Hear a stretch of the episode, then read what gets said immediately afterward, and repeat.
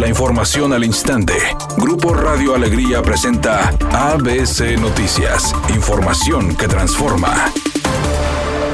El gobernador del estado, Samuel García, aseguró que no habrá cobro en las verificaciones vehiculares de momento ni en un futuro, señalando que lo aprobado por los legisladores incluye la verificación vehicular, pero sin costo para la ciudadanía. Porque simple y sencillamente viene cero cuotas. Entonces tenemos una prohibición legal como gobierno de cobrar cualquier verificación. Lo que vamos a proponer más adelante vamos a explicarlo a detalle, pero era ya el labón para cerrar la pinza y que todos los agentes que contaminan ahora, todos juntos, si somos parte del problema de la contaminación, todos seamos parte de la solución. Por otra parte, el mandatario estatal destacó que existen garantías para que se respete el nulo cobro a los ciudadanos por un tema ambiental y de verificación vehicular. Pues el candado es ese, que al salir en ceros no se puede cobrar ni un solo peso y yo prometí no afectar al ciudadano y lo cumplí. Además, Samuel García agradeció a los diputados la aprobación del presupuesto 2022 que permitirá desarrollar proyectos que conviertan a Nuevo León en un mejor estado. Tan solo en un año, el que viene, si Dios quiere, vamos a invertir 15 mil millones de pesos en pura obra. Finalmente destacó los recursos para la atención de niños y mujeres con cáncer, programas de apoyo a la mujer y refugios para víctimas de violencia familiar, programas de primera infancia y seguimiento socioemocional a mujeres embarazadas en situación de vulnerabilidad, además del fortalecimiento de acciones para la construcción de la nueva etapa de la carretera Monterrey-Colombia, la construcción de la carretera interserrana, Transmetro de la línea 1 a Juárez, Transmetro de la línea 3 de Apodaca y Pesquería y la ampliación de la carretera Salinas.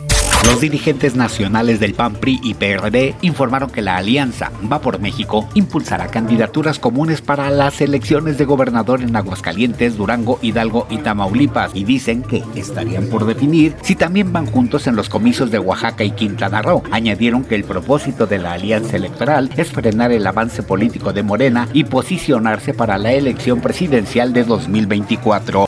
Editorial ABC con Eduardo Garza. Los operativos antialcohol son diarios en la ciudad de Monterrey hasta el 7 de enero. La multa casi de 18 mil pesos, 8 horas de arresto a ebrios incompletos y 12 horas para ebrios completos. Además de la grúa, el pago del corralón y liquidar las multas atrasadas para poder liberar su carro. Piénselo dos o tres veces antes de manejar en estado de ebriedad. Le va a salir caro, evita accidentes y sanciones económicas.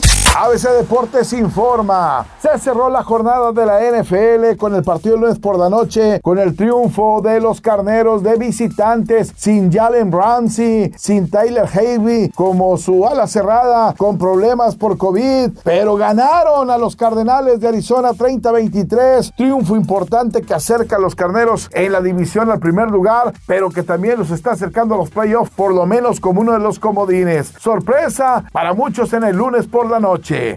El show debe continuar por más dolido que está Alejandro Fernández este fin de semana. Va a trabajar porque tiene fechas pactadas de jueves a domingo. Con el dolor de su corazón, tendrá que actuar ante el público de diferentes ciudades porque si algo le enseñó su papá fue a cumplir con su responsabilidad.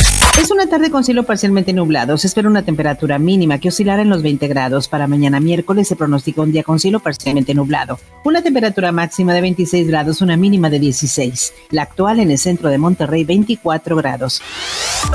ABC Noticias. Información que transforma.